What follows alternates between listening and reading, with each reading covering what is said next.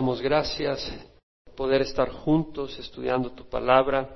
Señor, tú sabes la necesidad de tu pueblo y nos has dado tu palabra y yo te ruego que sea tu Santo Espíritu el que nos alimente, que sea tu Santo Espíritu el que nos guíe, que sea tu Santo Espíritu el que nos hable, Señor, y exhortes y nos animes, nos corrijas.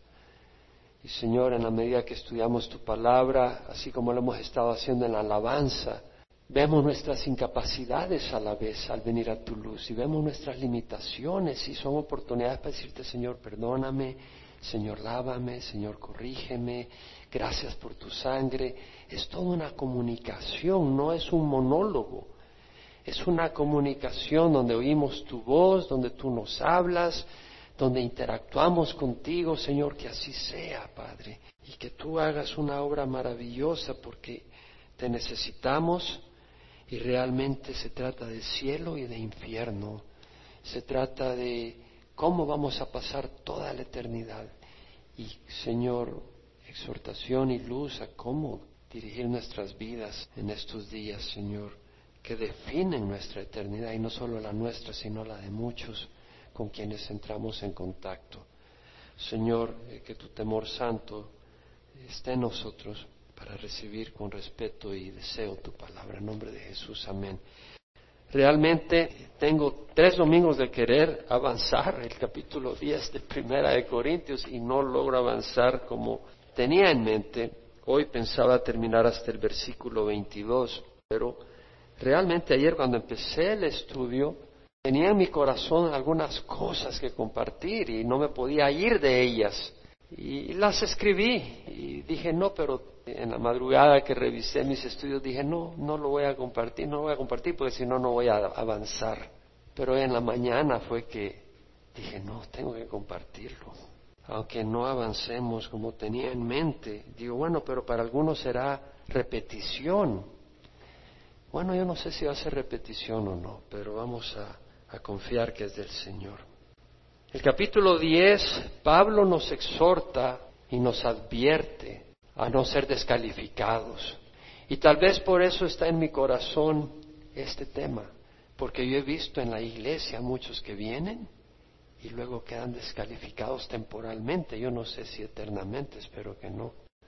Digo temporalmente porque luego dejan de congregarse o van a algún lugar a donde no les van a exhortar en la palabra de Dios, pero donde van a poder seguir cómodos pero tibios. Y realmente eh, mi propósito no es una congregación grande, sino una congregación que agrade al Señor. Vimos como Pablo al final del capítulo 9 termina exhortándonos a tomar en cuenta que la carrera del cristiano realmente demanda todo de nosotros. Y dice, ¿no sabéis que los que corren en el estadio todos en verdad corren, pero uno solo obtiene el premio? Corred de tal modo que ganéis. Y todo el que compite en los juegos se abstiene de todos.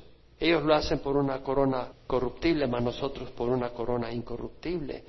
Y luego dice Pablo, por eso de esta manera corro, no como sin tener meta, de esta manera peleo no como dando golpes al aire, sino que golpeo mi cuerpo y lo hago mi esclavo, no sea que habiendo predicado a otros yo mismo sea descalificado. Vuelvo a tocar estas palabras de Pablo para que no olvidemos que el Pablo de la Biblia, ese hombre que corrió con tanta entrega, tenía miedo de ser descalificado.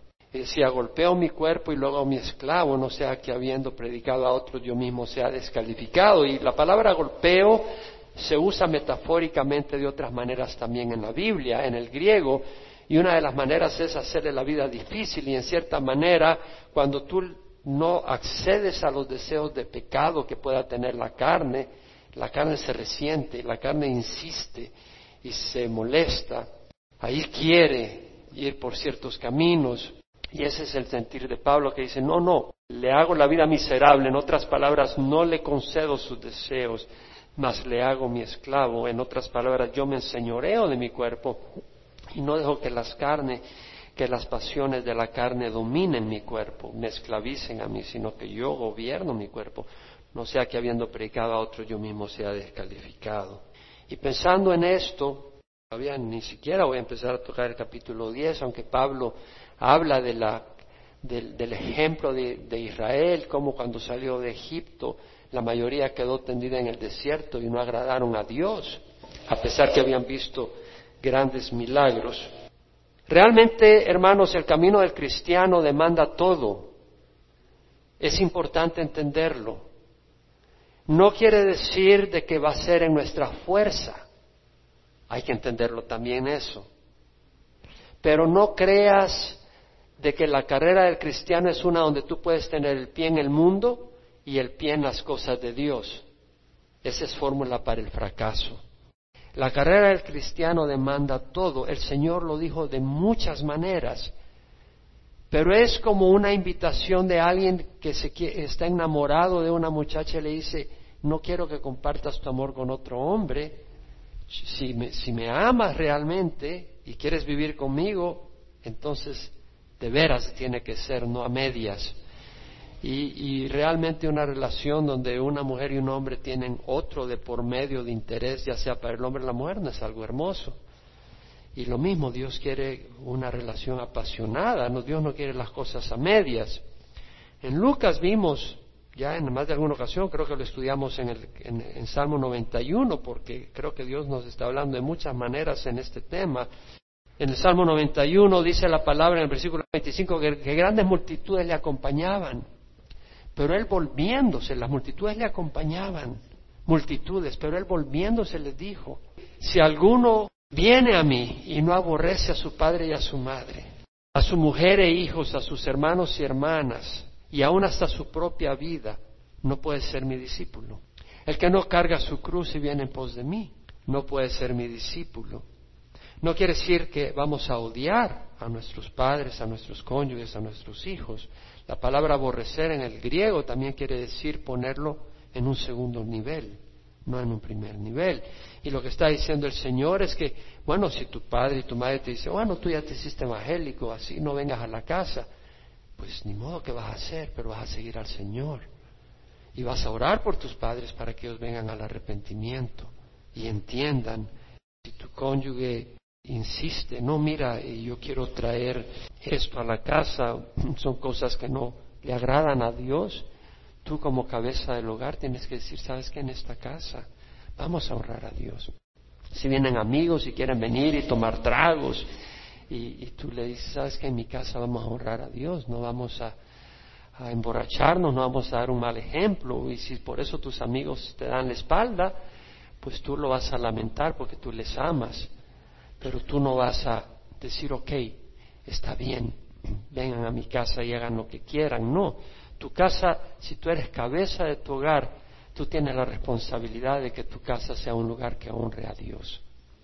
Y eso quiere decir que en tu casa no debe haber pornografía, no debe haber fornicación, no debe haber borracheras, no debe haber inmoralidad, no debe haber chismes, no debe haber amargura, no debe haber cosas que no le agradan a Dios. Todos fallamos. Una cosa es que fallemos y le pidamos perdón a Dios, otra cosa es que con toda nuestra voluntad toleremos cosas que no debemos de tolerar. Mateo nos habla que el mismo Señor dice lo mismo. Pensáis que he venido a traer paz a la tierra. No, no he venido a traer paz, sino la espada. He venido a poner al hombre contra su padre, a la hija contra su madre, a la nuera contra su suegra y los enemigos del hombre serán los miembros de su propia casa. Y el que ama a su padre, a su madre más que a mí, no es digno de mí. El que ama a su hijo, a su hija más que a mí, no es digno de mí. El que no toma su cruz y viene en pos de mí, no es digno de mí. El Señor está dando una orden ahí y es que tenemos que estar dispuestos a ponerlo a Él sobre toda relación, sobre todo interés. No lo sugiere, lo demanda escúchame bien, lo demanda, no es una opción. En Lucas 9:62 el Señor dice, nadie quien después de poner la mano en el arado mira atrás es apto para el reino de Dios. Tú puedes empezar y muchos empiezan, pero no todos terminan. Tú puedes poner la mano en el arado, pero si miras atrás y dices, ay, pero me gustan los placeres del mundo, no eres digno del reino de Dios.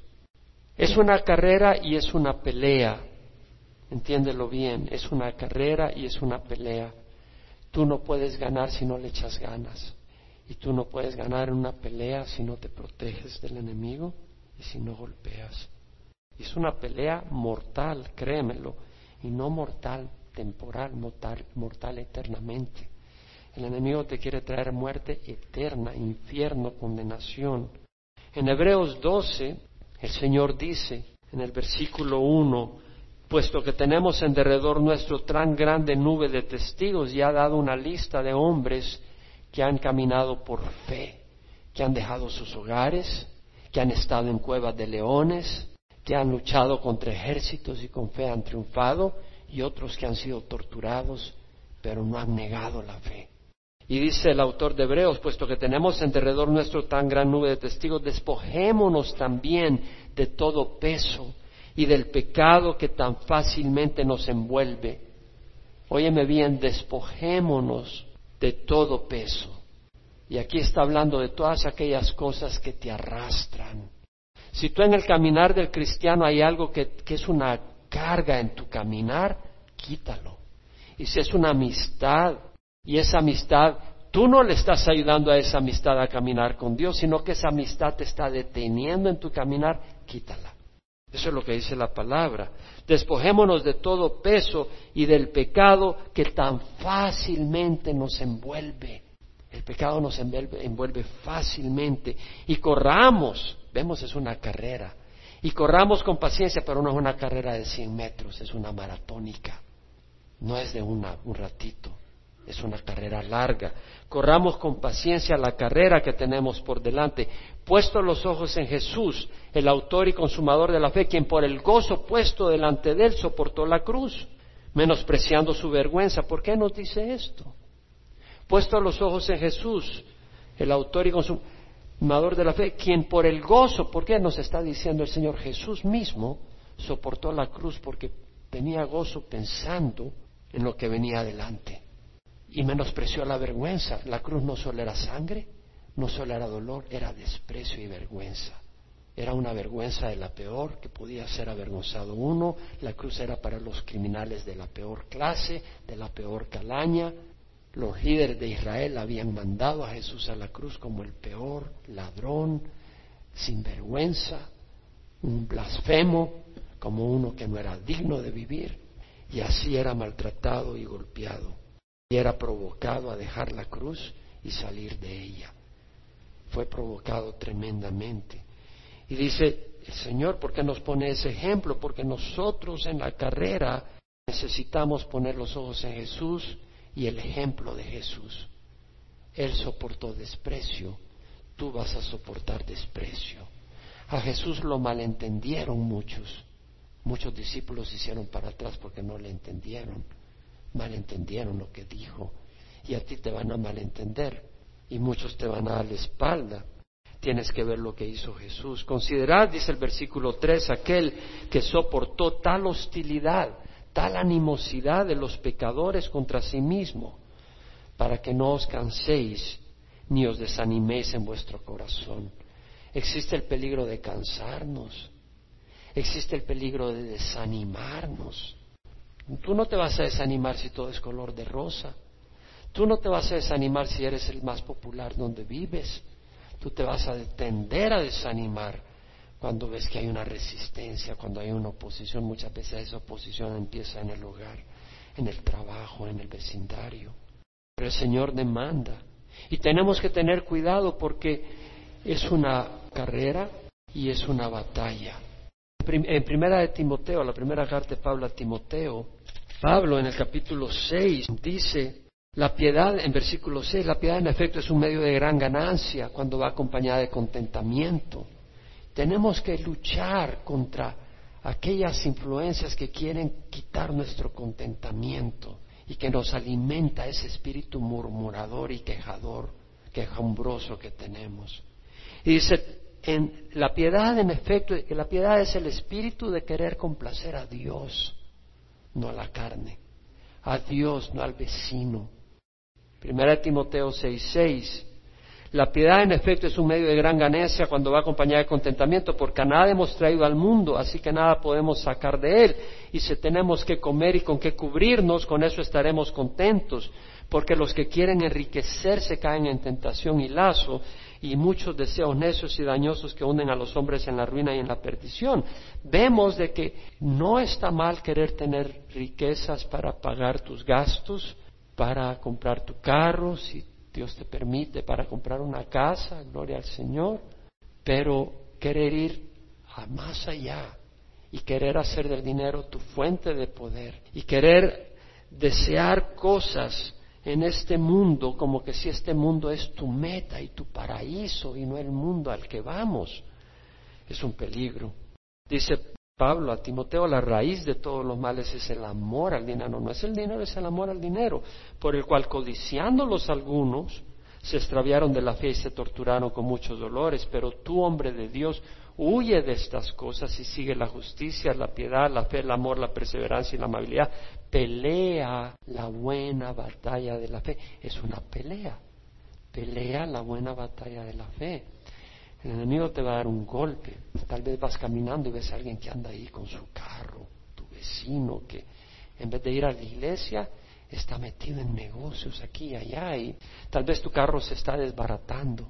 Y en el camino ves a ese vecino que los domingos no va a la iglesia, pero tiene su negocio próspero y está dedicado a eso, y lo ves en su carro, su nave último modelo, es un golpe, provocándote a que pongas tu corazón en las cosas de este mundo.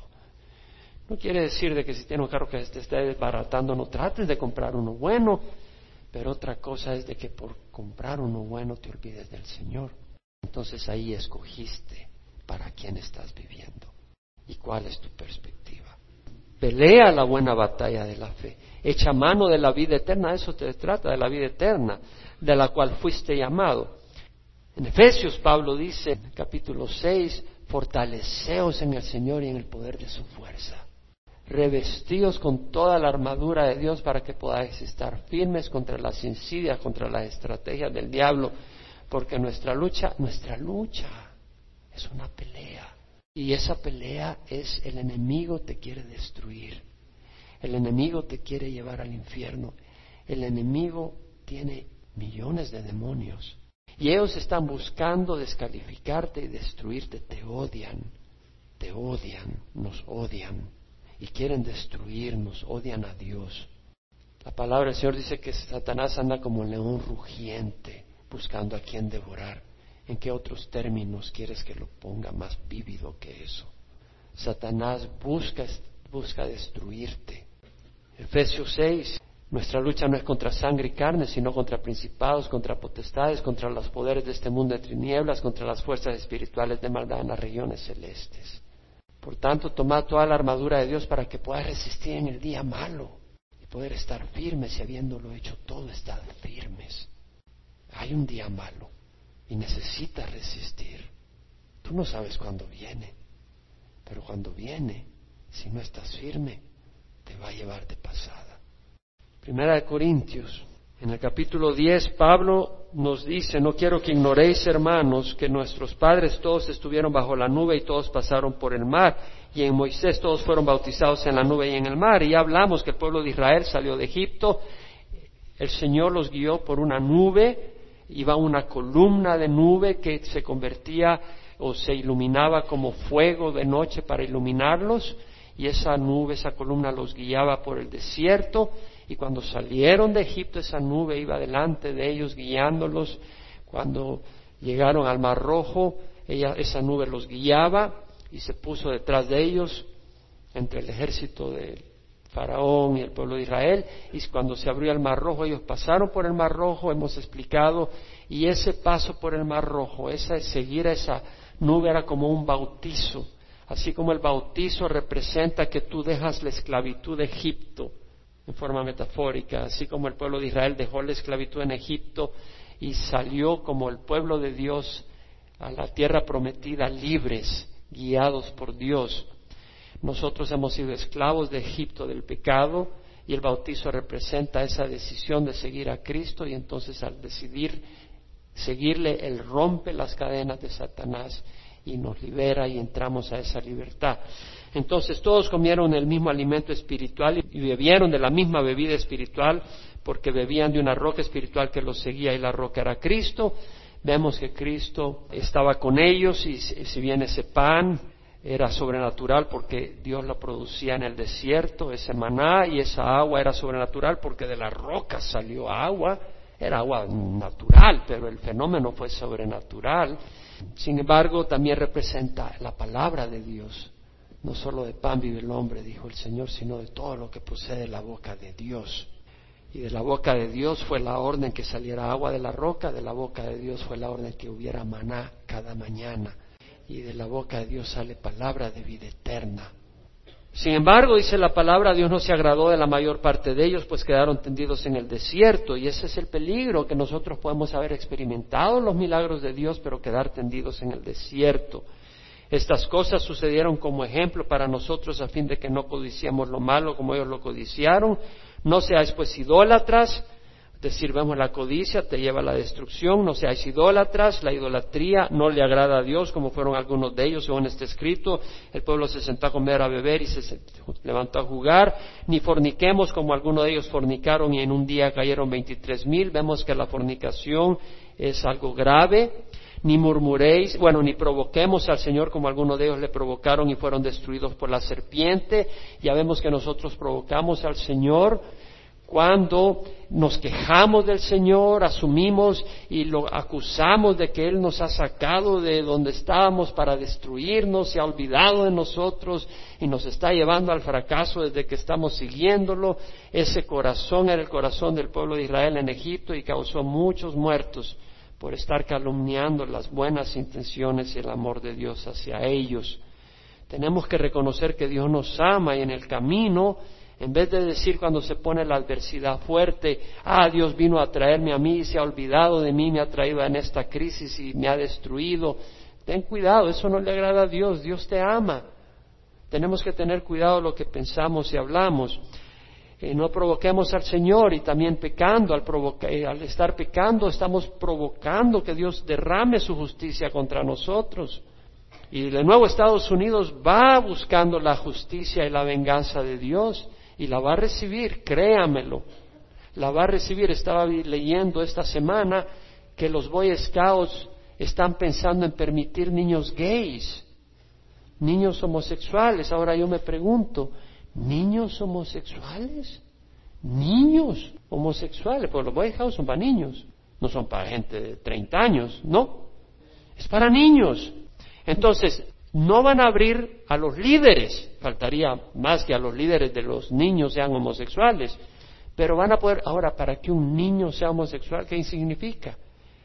Que tiene libertad sexual, que está actuando sexualmente con otros niños, y no como puede ser homosexual y lo están, dice que lo van a considerar seriamente y, según ven todas las cosas lo van a permitir, parece.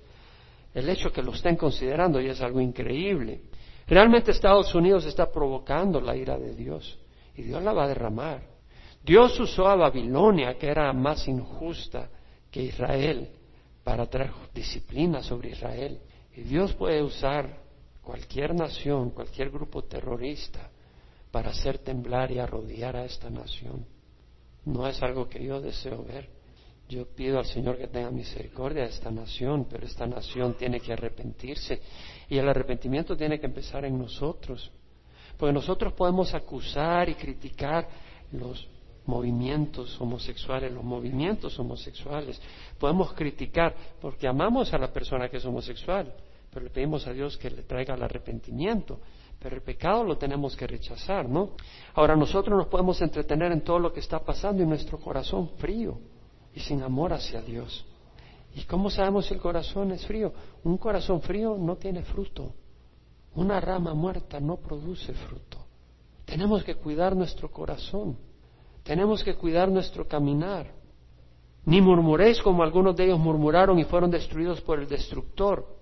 Yo estoy convencido que muchas veces los pastores sufrimos la murmuración de gente porque estamos guiándolos en el camino de Dios. Y el camino de Dios implica disciplina, pero quiero que no te confunda Satanás.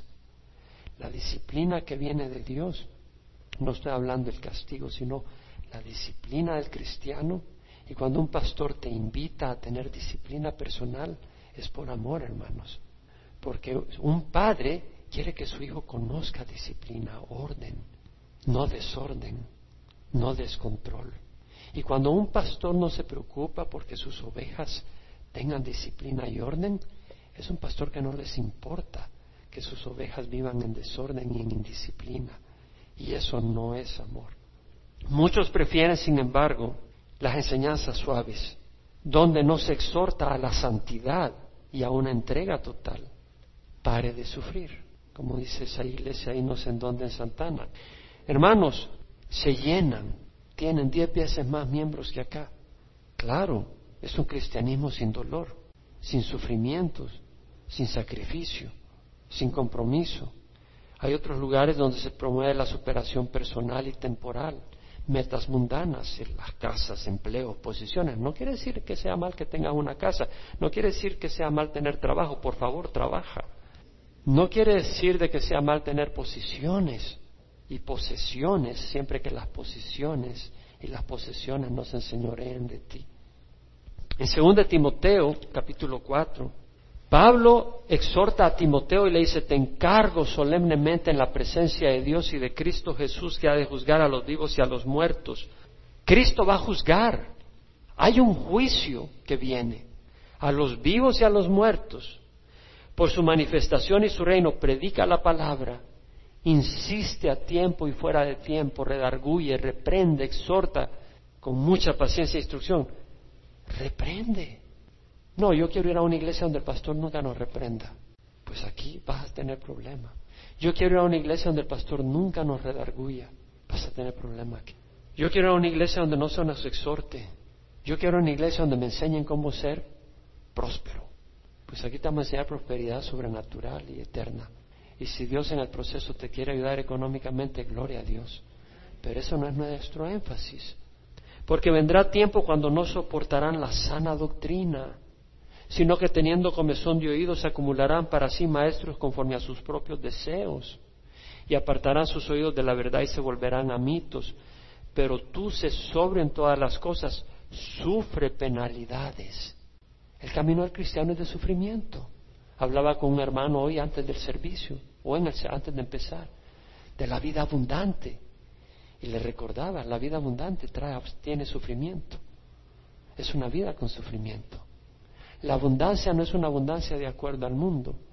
No hay problemas, todo es fiesta, no, es otro tipo de abundancia. Haz el trabajo, hay un trabajo que hacer.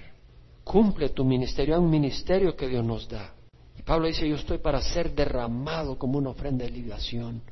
Su vida era entregada por la iglesia y Dios no te pide menos a ti. Si tú tienes una noción distinta de lo que es el llamado el cristiano, no sabe lo que es el llamado del cristiano. Pablo dice, el tiempo de mi partida ha llegado, he peleado la buena batalla, es una pelea. He terminado la carrera, es una carrera. He guardado la fe, se trata de guardar la fe que Dios nos ha dado. Pablo dice, en mi primera defensa, nadie estuvo a mi lado. Ese es el tipo de compromiso que requiere. ¿Qué tal si la gente se te hace para atrás? ¿Te vas a hacer tú para atrás? Tienes que decidir cuál es tu compromiso. En mi primera defensa nadie estuvo a mi lado, sino que todos me abandonaron, que no se le tenga en cuenta, pero el Señor estuvo conmigo. El Señor va a estar con aquellos que son piadosos y le han entregado su vida. Pero si tú te haces para atrás, ¿tú esperas que el Señor va a estar a la par tuya? Él no se va a hacer para atrás contigo. El Señor estuvo conmigo y me fortaleció a fin de que por mí se cumpliera cabalmente la proclamación del mensaje que todos los gentiles oyeran. Esa era la meta de Pablo proclamar el Evangelio. Y fui librado de la boca del león. Hay un león queriendo destruir a Pablo. Hay un león queriendo destruirte a ti. Y dijo, el Señor me librará de toda obra mala y me traerá salvo a su reino celestial. No tengas miedo si tu compromiso es completo con el Señor. Pero si tu compromiso no es completo con el Señor, tiembla, porque no sé en qué lado estás. Porque si no estás entregado al Señor, quiere decir que parte de tu vida está en manos del enemigo yo creo que el Señor no comparte con nadie sus posesiones. Entonces, vamos a 1 Corintios 10, 12. Por tanto, el que cree que está firme, tenga cuidado, no sea que caiga. Pablo nos advierte. ¿Por qué nos advierte Pablo después de decir la historia de Israel y cómo esa gente quedó tendida en el desierto? Nos advierte porque Pablo dice, te puede pasar a ti, puede pasarme a mí. Debemos de poner atención a la historia de Israel y tenemos que poner atención a nuestro caminar. Por tanto, el que cree que está firme, tenga cuidado, no sea que caiga. En inglés, la New American Standard, therefore let him who thinks he stands take heed that he does not fall. Aquel que cree que está parado, tenga cuidado, ponga atención, no sea que caiga. Istemi, el estar parado. Esa palabra en el griego quiere decir pararse, poner algo en un lugar, poner firme, establecer algo, afirmarlo, estar parado en la presencia de alguien, pararse fija e inconmoviblemente. Tú puedes decir, tú puedes creer que estás parado, que estás firme en el Señor. Puedes sentirte eufórico. Ya voy a hablar un poco de eso. Porque yo creo que podemos estar firmes en el Señor si estamos en el Señor con los ojos puestos en Él. Yo puedo estar firme en el Señor porque el Señor es firme. Y si yo estoy en el Señor, estoy firme. Pero Pablo dice, el que cree que está firme, tenga cuidado. Porque tú puedes creer que estás firme y no estar firme. Tú puedes creer que estás firme, pero realmente Dios conoce tu corazón y tú no estás confiando en Dios, tú estás confiando en la cuenta bancaria. Tú puedes creer que estás firme, pero no estás firme, tú estás confiando, crees tú en Dios, pero estás confiando en que tienes una buena relación con tu cónyuge. Tú puedes creer que estás firme, porque en tu hogar todo está bien y tus hijos todo tranquilo, pero viene una crisis y te desmoronas porque realmente tu confianza estaba en tus circunstancias, no en el Señor. El que cree que está firme, tenga cuidado. Blepo, que quiere decir considere cuidadosamente, ponga los ojos en esto, contémplelo, discierne, ponga la mirada en esto. El que cree que está firme, ponga atención, take heed en inglés, ponga atención, considérelo. No sea que caiga. No está hablando de caerse físicamente, la palabra caerse acá sí puede significar caerse físicamente, pero eso es una metáfora de caer de una posición alta, de ser lanzado al suelo, de caer en la ruina y la destrucción, de caer bajo juicio o condenación. El que cree que está firme tenga cuidado no sea que caiga. Podemos estar firmes en cierta manera y tener los ojos en Jesús. El problema es de que podemos sentirnos entonces confiados, Sentimos la euforia, el agradecimiento, Señor, me, diste este trabajo, Señor, me subieron el sueldo, Señor, sané de esta enfermedad, tú eres un gran Dios, ¿cómo te voy a fallar? Nada me puede hacer tentarme y hacerme caer y empezar a pensar de esa manera y diciendo tú en tu corazón, yo no puedo caer, ¿Cómo vas a creer que voy a ser como ese fulano que le dio la espalda al Señor? ¿Cómo vas a creer que yo voy a entrar y voy a empezar a, tomar o a fumar marihuana o me voy a ir con otras mujeres? ¿Cómo voy a hacer yo eso, Señor, si tú me has bendecido tanto? El problema, hermanos, es que nosotros estamos firmes mientras estamos en Cristo. Y el problema es que tenemos una tendencia enorme a quitar los ojos del Señor. Ese es el problema. Y en el momento en que quitamos los ojos del Señor, ya no estamos firmes. En el momento en que el enemigo nos empieza a asustar, ya empezamos a actuar por miedo y no por fe en el Señor. En el momento en que quitamos los ojos del Señor, empezamos a hundirnos como a Pedro. Él empezó a caminar en el agua, pero quitó los ojos del Señor y se empezó a hundir. ¿Quién puede decir si es cierto o no que a veces las circunstancias nos empiezan a asustar? Y empiezan las circunstancias y te dicen, no, ya no tengo tiempo para la iglesia.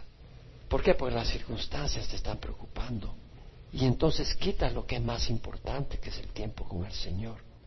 Tal vez empiezan a haber tentaciones que empiezan a debilitar tu entrega y dedicación a Dios. Relaciones Tal vez las pasiones del mundo o tus pasiones internas pueden cegar tu corazón. Satanás puede asustarnos con amenazas y empezamos a dejar de confiar en Dios. Por eso el Señor dijo, velad y orad para que no entréis en tentación. ¿Qué quiere decir velad? Ten cuidado, pon atención. El Señor Jesucristo lo dijo. Y de acuerdo a las estadísticas, más de alguno no va a poner atención en esta congregación. Y no va a velar. Y no va a orar. Y al no velar, estás quitando los ojos del Señor rápidamente cuando el enemigo te asusta. Porque al estar velando, al estar orando, el Señor dijo, orad sin cesar. Ve a Hebreos 10, versículo 19. Entonces, hermanos, puesto que tenemos confianza para entrar al lugar santísimo por la sangre de Jesús, número uno, nuestra confianza para entrar al lugar santísimo, a la presencia de Dios, es cuál? La sangre de Jesús. La iglesia tradicional a lo largo de los años fue quitando los ojos de Jesús y de la confianza de entrar al lugar santísimo por la sangre de Jesús. Y empezaron a decir de que para poder ser aceptados por Dios hay que flagelarse hay que hacer penitencias. O Jesús no me va a oír, hay que venir a través de María. Vemos el engaño. No estaban velando con las escrituras. Es a través de Jesús, pero tú no puedes venir a través de Jesús y estar jugando con el pecado. Eso es patear la sangre de Cristo. Y el Señor dice, horrenda cosa es caer en las manos del Dios vivo. Entonces es por un camino nuevo y vivo que Él inauguró para vosotros, para nosotros por medio del velo, es decir, su carne, y puesto que tenemos un gran sacerdote sobre la casa de Dios, acerquémonos con corazón sincero. Tenemos que acercarnos al Señor. Estudiábamos el Salmo 91. El que habita al abrigo del Altísimo morará la sombra del Omnipotente, pero hablamos qué significaba habitar, ¿cierto? Eso, eso es el primer versículo. No te confundas. Lo que significa no es una retórica o algo poético. ¿Qué significa habitar al abrigo del Altísimo? No venir a la iglesia el miércoles y el domingo. Acerquémonos con corazón sincero, en plena certidumbre de fe, teniendo nuestro corazón purificado de mala conciencia y nuestro cuerpo lavado con agua pura. Mantengamos firme la profesión de nuestra esperanza sin vacilar, porque fiel es el que prometió. Y consideremos cómo estimularnos unos a otros al amor y a las buenas obras. Dejemos de estimularnos unos a otros, ayudarnos unos a otros, al amor y a las buenas obras, no dejando de congregarnos como algunos tienen por costumbre, sino exhortándonos unos a otros, mucho más al ver que el día se acerca. 1 Corintios 10:13. Pablo dice, no os ha sobrevenido ninguna tentación que no sea común a los hombres, y fiel es Dios, que no permitirá que vosotros seáis tentados más allá de lo que podéis soportar, sino que con la tentación proveerá también la vía de escape a fin de que podáis resistirlas.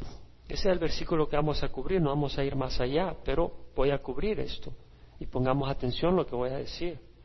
No os ha sobrevenido ninguna tentación que no sea común a todos los hombres. Es decir, es absoluto. Y la palabra tentación, peirasmos, quiere decir tentación, prueba o provocación a pecar, a desobedecer a Dios, a abandonar el camino, a ser tibios. La tentación puede convertirse o puede consistir en adversidades el enemigo puede lanzarnos adversidades, oposición, traiciones que nos vuelvan amargos, ofertas de dinero, posición social, poder, placeres prohibidos, fama u otras cosas que te desvíen de tu meta y entrega total a Cristo. Esas son lo que son las tentaciones. No nos ha sobrevivido ninguna tentación y la tentación no solo es aquello que se disfraza como una mujer atractiva o un hombre deseable para ti mujer, mas todo tipo de ataque a nuestra fe que busca hacernos desistir de una dedicación completa a Jesús. El mensaje en Apocalipsis a la iglesia de Éfeso es, tengo esto contra ti que has dejado tu primer amor. Recuerda de dónde estabas, arrepiéntete y repite las obras. Si no vendré y quitaré el candelero de tu medio. O sea, quitaré el Espíritu Santo de tu presencia. El Señor dijo, nadie puede servir a dos señores, aborrecerá a uno y amará al otro, se apegará a uno y despreciará al otro. No puede servir a Dios a la riqueza, no puede servir a Dios y al mundo, no puede servir a Dios y a tu carne. Ahora, lo lindo acá es que Dios conoce nuestro límite. No os ha sobrevenido ninguna tentación que no sea común a los hombres y fiel es Dios que no permitirá que vosotros seáis tentados más allá de lo que podéis soportar. Es un Dios que se involucra en nuestras vidas. Ese Dios poderoso, todopoderoso, lo estudiamos el miércoles, y que nos ama, está con nosotros para saber y parar a Satanás cuando la tentación más allá de lo que él sabe que podemos soportar. Y cuando Satanás quiere meterse más allá, le dice, un momento, hasta aquí llegaste. Y con la tentación proveerá también la vía de escape. El que Dios va a proveer la vía de escape no quiere decir de que nosotros podemos ir y buscar la tentación. Si hay una fulanita que te agrada y tú estás casado y esa fulanita resulta que no es tu esposa, porque si la fulanita que te agrada es tu esposa, gloria a Dios. Pero si esa fulanita no es tu esposa, ¿qué tienes que hacer llevándole el periódico en la mañana? O si en la oficina hay una muchacha que te agrada, ¿qué tienes que hacer diciéndole, oye, qué bonita vienes hoy? Es que soy cristiano y me gusta decir buenos piropos. Hipócrita, ¿cierto? O muchacha, ¿verdad? Yo pues no sé los piropos, pues ustedes saben mejor, ¿verdad? Pero también va un muchacho, oye, que mi marido tuviera esos bíceps. ¿Qué tienes diciéndole eso al muchacho? Y cuando lo dices detrás de tu marido, tampoco te da derecho a meterte tantas presiones que no tienes tiempo para bujar de Dios. ¿Cierto? Ten cuidado. ¿Cuál es tu prioridad? Dios provee la puerta de escape, pero no dice que Dios te arrastra por la puerta de escape. Fíjate bien lo que dice sino que con la tentación proveerá también la vía de escape a fin de que pueda resistir. Entonces, en 2 Timoteo 2.22 leímos, dice, huye pues de las pasiones juveniles, huye. ¿Sabes lo que es huir? En buen español, patitas para que las quiero. Eso es, eso es, eso es huir, en buen español. Huye pues de las pasiones juveniles y sigue la justicia, la fe. Hay que seguir la justicia, la rectitud, la fe, el amor, la paz, con los que invocan al Señor con un corazón puro. En 1 Corintios 6, 18, huir de la fornicación. Hay que huir, hermanos. Es decir, si estás en un ambiente, tú sabes lo que estoy hablando, estás en un ambiente donde tus hormonas empiezan a sublevarse y no tiene que ver con tu esposa o tu esposo, pues no te quedes ahí. Ay, que yo no soy pollo, yo soy macho. Y como un plátano vas a caer al suelo. En 2 Pedro 2.9, mira esto. El Señor sabe rescatar de la tentación a los piadosos. Vea 2 Pedro. El Señor sabe rescatar de tentación a los piadosos y reservar a los injustos bajo castigo para el día del juicio. El injusto, hermanos, es todo aquel que no es piadoso. Vemos que hay dos. Hay un contraste, el piadoso y el injusto. O tú eres piadoso o eres injusto. Ahora, el Señor rescata de tentación a los piadosos ¿Rescata a todo el mundo? A los piadosos. La promesa es para el piadoso. Lo vemos en perspectiva. ¿A qué me refiero? Que Dios proveerá la vía de escape al que le ha entregado su corazón, hermanos. No al que anda jugando a medias. Al que anda tibio, Dios lo vomita de su boca. No al que anda a medias. Fiel es Dios, la palabra es confiable, digno de confianza cumplidor de sus promesas. En Deuteronomio 7:9 dice la palabra, reconoce pues que Jehová tu Dios es Dios, el Dios fiel, que guarda su pacto y su misericordia hasta mil generaciones con aquellos que le aman y guardan sus mandamientos. No con todos, con los que le aman y guardan sus mandamientos. Bueno, Él es fiel. Y en el sentido de que es fiel, también te va a traer justicia si tú no le amas y te va a traer su juicio y su castigo. Porque Él es fiel y Él es justo. Y Él va a cumplir su rectitud. Él no va a dejar al injusto impune sin castigo. Al malvado Él lo va a castigar. Y aparte de la sangre de Cristo, ahí estamos todos. Y si tú no te mantienes en el Señor, tú estás separado de Cristo y lo único que puedes esperar es la justicia de Dios. Ahora, para aquellos que les parece que el cristianismo es algo romántico, de los labios para afuera, porque mi deseo es quitarle eso de su mente, lee Juan 13, 34 y 35. Un mandamiento nuevo os doy, que os améis los unos a los otros, que como yo os he amado, os améis los unos a los otros. No hay mayor amor que este que uno dé su vida por sus amigos. Vosotros sois mis amigos y hacéis lo que yo os mando. Lo mismo dice en el capítulo 15, versículo 2, este es mi mandamiento, que os améis los unos a los otros, así como yo os he amado, lo vuelve a decir. Nadie tiene un amor mayor que este que uno de su vida por sus amigos. Vosotros sois mis amigos y hacéis lo que yo os mando. ¿Qué nos manda el Señor a hacer? Amarnos unos a los otros. ¿Cómo? ¿Un amor así sencillo? Un amor sacrificado. Le está hablando a la iglesia. Tenemos que amarnos, hermanos, con un amor sacrificado. Primera de Juan 3:16. Dice, en esto conocemos el amor que Él puso su vida por nosotros. Así nosotros debemos de poner nuestra vida por los hermanos. Es cierto. Léalo. 1 Juan 3:16.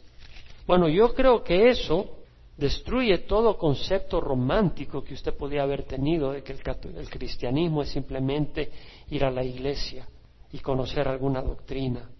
Él puso su vida por nosotros, también nosotros debemos poner nuestra vida por los hermanos. Requiere un compromiso. Nuestro compromiso es con Dios y nuestra entrega es con el pueblo de Dios. Hay algunos que tienen ese orden. Primero Dios, segundo la familia, tercero la iglesia y cuarto el trabajo. Ese orden no está en la Biblia. El orden que, y eso lo he oído en iglesias que enseñan la palabra. Pero yo cuando estaba en Ecuador, la última vez que visité, me acuerdo hablando con un pastor, director de, un seminario, le digo, ¿sabes qué le digo? Ese orden no es bíblico. Y el orden bíblico, y en esa denominación se habla de ese orden. El, orden bíblico está establecido por Dios. ¿Sabes qué dice? Amar a Dios sobre todas las cosas y a tu prójimo como a ti mismo. Y algunos, bajo la excusa que primero Dios, después la familia, tercero la iglesia, todo es jugar con la familia, todo es pasear con la familia y a Dios le dan las obras. Tú tienes una responsabilidad con tu familia, tú tienes una responsabilidad con tu cónyuge y con tus hijos. Cuando tus hijos son grandes, si ellos quieren pelear contigo y quieren hacer de tu casa un lugar de desorden, yo creo que tú tienes que tomar una decisión. Pensaba que iba a evitar muchos de los versículos que hablé ahora para ganar tiempo. Pero sabes qué? Yo sé que hay muchos que quedan en medio camino. Y a veces hay personas que no entienden y tú les hablas y no quieren entender. Y recordaba ayer cuando reflexioné sobre eso las palabras de Jesús que le dijo a los judíos, ¿por qué no entendéis lo que digo? Y él mismo le respondió, porque no podéis oír mi palabra. Y luego dijo, el que es de Dios escucha la palabra de Dios. Por eso vosotros no escucháis, porque no sois de Dios. Hoy en esta congregación, yo espero que todos escuchen la palabra de Dios y entiendan lo que hemos compartido. Ahora, puede que en el futuro, o tal vez hay alguien acá, yo espero que no, espero que no, ni quiero abrigar la posibilidad. Pero puede que alguien escuche esto un día y no entienda ni pío, porque no es de Dios y no escucha la palabra de Dios. No la puede oír. Un día sabremos quiénes son de Dios y quiénes no son de Dios. Hay algunos que no han llegado al arrepentimiento y llegarán al arrepentimiento. Y Dios tendrá misericordia de ellos y los veremos en el cielo. Pero habrán algunos tal vez muy cercanos a nosotros que no pueden entender lo que decimos y pienso en las palabras de Jesús, cuando decía Jerusalén, Jerusalén, la que mata a los profetas y apedrea a los que le son enviados. ¿Cuántas veces quise reunir a tus hijos como a la gallina junta sus pollitos debajo de sus alas, pero no quisiste? Y el Señor lo dijo llorando, porque los amaba. Yo pienso en las veces que he compartido con algunas personas que amo y que no han entendido lo que les he querido compartir. Yo espero que vengan arrepentimiento, pero tal vez algunos de ellos no son de Dios. Bueno, si el Señor te ha hablado a ti, ¿por qué no tomas una decisión? Y si no eras de Dios, sé de Dios hoy. La palabra dice que todo lo que el Padre me da viene a mí, al que viene a mí de ninguna manera lo echaré afuera. Y venga al Señor. Y si tú has estado caminando tibio, ¿qué haces? Estás provocando a Dios a que te vomite de su boca. Si tú estás jugando con el pecado, ¿qué haces? Y si tú no estás haciendo nada de tu parte, ¿qué haces? El Señor dice, velad y orad para que no entréis en tentación. ¿Crees que las palabras de Dios de nada sirven? ¿Crees que la advertencia de Dios es basura? Ten cuidado de provocar a Dios, porque tú ahora has sido exhortado y advertido en amor. Y la promesa del Señor es que si nosotros le escogemos, Él es fiel y no permitirá que seamos tentados más allá de lo que podamos resistir, pero no te alejes de Él. Cuida de aquellas cosas que se ponen entre tú y el Señor. Voy a invitar a los que nunca han recibido a Cristo, que nos den por internet o en el futuro. Le invito a que ore conmigo a recibir a Jesús. Escapa del infierno, recibe a Jesús. Padre, te recibo hoy como mi Dios. Recibo a Jesús como mi Señor y mi Salvador. Creo que Él pagó en la cruz por mis pecados, que en la cruz derramó su sangre por mí. Hoy lo recibo como mi Señor y mi Salvador y te pido perdón por mis pecados. Creo que tu sangre es preciosa y me lava de toda iniquidad. Creo que moriste en la cruz por mí, creo que resucitaste y que vives y porque vives te invito a que entres a guiar mi vida. Y Señor, te doy gracias porque has prometido hacerlo. Dame tu Espíritu Santo para entender tu palabra, ser guiado por tu Espíritu, decir sí a lo bueno y no al pecado. En nombre de Jesús, amén. Y aquellos que han estado jugando con el pecado, que han estado débiles, ahí donde estás, comprométete con el Señor. Pídele perdón y comprométete con el Señor. Y acuérdate, si ya lo hiciste, el Señor ha alejado tus pecados, como el oriente está lejos del occidente. Así él, apartó de nosotros nuestras transgresiones, las apartó de Él. Y ya nunca se acordará de ellas. Así que no tienes que caminar con sentido de culpa o de que eres inmundo. Él te ha lavado con su sangre. Porque dice la palabra, si confesamos nuestros pecados, Él es fiel y justo para perdonar nuestros pecados y limpiarnos de toda iniquidad. Así que ahí donde estás, haz negocio con el Señor y camina con el Señor, pero no juegues, no juegues con el Señor.